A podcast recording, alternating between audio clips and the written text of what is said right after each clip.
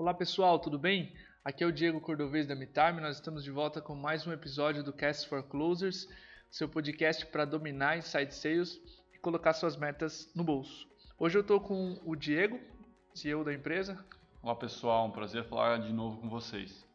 Hoje o tema que a gente vai conversar um pouquinho aqui com vocês é o tema previsão de vendas ou sales forecasting. É, o que, que, é isso? Basicamente, no SaaS ou no modelo de uma startup, um, negócios uh, atuais, a gente precisa uh, prever o quanto de vendas vai fazer naquele período, naquele determinado mês, ou num, num período até mais longo, quarter ou um ano, né? E é, é imprescindível que, que a gente tenha essa previsão para que a gente possa nivelar expectativas. E quando eu digo expectativas, são tantas internas quanto externas à empresa. Exemplo de, de expectativas internas poderiam ser o CEO, os próprios vendedores, os outros diretores, o, todos os funcionários da empresa e expectativas externas a investidores, parceiros, enfim. Bom, a gente tem basicamente dois métodos principais que a gente elencou no post que a gente acabou de lançar para fazer essa previsão de vendas. O primeiro deles, quando a gente até conversou com o Marco Robert alguns episódios atrás, ele comentou que esse era um dos, um dos métodos favoritos dele. É a previsão de vendas por vendedor, ou Rep Commitment também a chamada.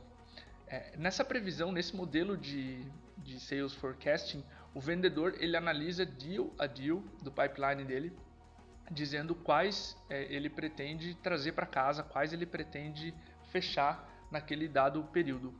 Esse é um modelo, ele funciona bem para times que têm deals, negócios de tamanhos semelhantes, porque a probabilidade de um, de um vendedor fechar um deal muito grande frente a um deal de menor tamanho, se eles estão no mesmo pipeline, na mesma etapa de vendas, ela varia muito. Então, para times homogêneos com deals de tamanhos semelhantes, é um ótimo método. O problema, a único, único, única deixa desse método é que os vendedores normalmente são otimistas, né? Eles têm o, os famosos happy years, ou ouvidos felizes, como os, como os americanos chamam.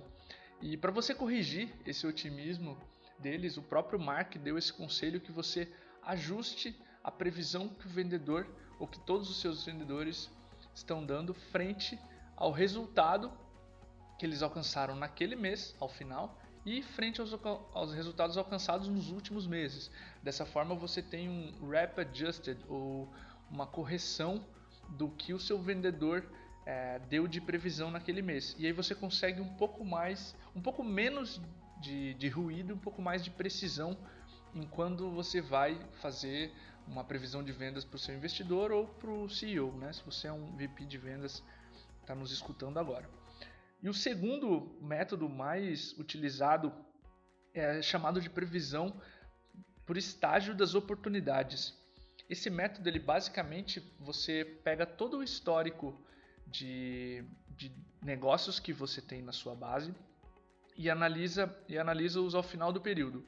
Se você tinha, é, vamos dizer, mil oportunidades no primeiro estágio do seu processo de vendas e você fechou ao final dele 200 é, dessas oportunidades, você tem 20% de conversão da etapa número 1. Digamos que o seu processo tenha quatro etapas, você vai ter um percentual de deals fechados no mês em cada uma dessa, dessas etapas. São probabilidades. E aí no final desse mês você pode fazer a sua previsão de vendas do, do mês seguinte baseado nesses números. Se você tem lá X deals na etapa 1, você pode usar a probabilidade do mês anterior e multiplicar pela soma desses deals para você ter um valor em MRR ou em faturamento, é, que seja, para você provisionar para esse mês. Então ele é um método, ao contrário do primeiro, ele é muito objetivo. Ele é baseado em dados e ele tira totalmente o palpite dos seus vendedores.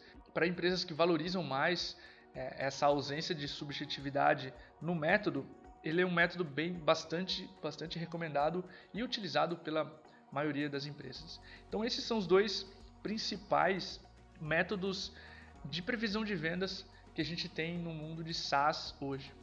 Eu vou passar agora para o Diego para ele comentar algumas dicas gerais de previsão de vendas e algumas formas também de validação desses métodos que eu acabei de falar. Ah, perfeito. Ah, além desses dois métodos, né, Diego, vale comentar que no Boa. post ah, que a gente vai até anexar o link a esse podcast, a gente comentou sobre outros cinco uh, formas de fazer o forecasting de vendas, uh, que também podem se encaixar melhor dependendo da uh, estratégia de vendas de cada empresa ou o tamanho dos deals. São diversas variáveis que têm, têm que ser levadas em conta. eu queria comentar dois pontos. O primeiro é, é para empresas que estão no estágio mais inicial e ainda não têm um grande volume de vendas ou sequer começaram a, a operacionalizar a área de vendas e é que as vendas em si, as primeiras vendas são a melhor validação ou melhor forecast. Então, muitas vezes a gente está tá na captação do, do, primeiro investidor ou tentando conseguir tração com parceiros e a gente tenta estimar de uma forma até otimista demais qual vai ser a nossa projeção de vendas. Ah, e mais importante do que essa projeção, não que ela não seja importante, é um exercício bastante válido, mas mais importante que isso são as primeiras vendas, são os primeiros clientes pagantes. Então, a nossa recomendação é que o foco seja neles e o forecast seja uma, uma arma a mais ou uma estratégia a mais que vocês têm para trazer parceiros para dentro do barco. Uh, o segundo ponto é quebrar o forecast em, em algumas variáveis, em pedaços. Então a gente sabe que a venda ou a receita gerada é o produto final do forecast. Mas o que é que traz essa venda para a empresa?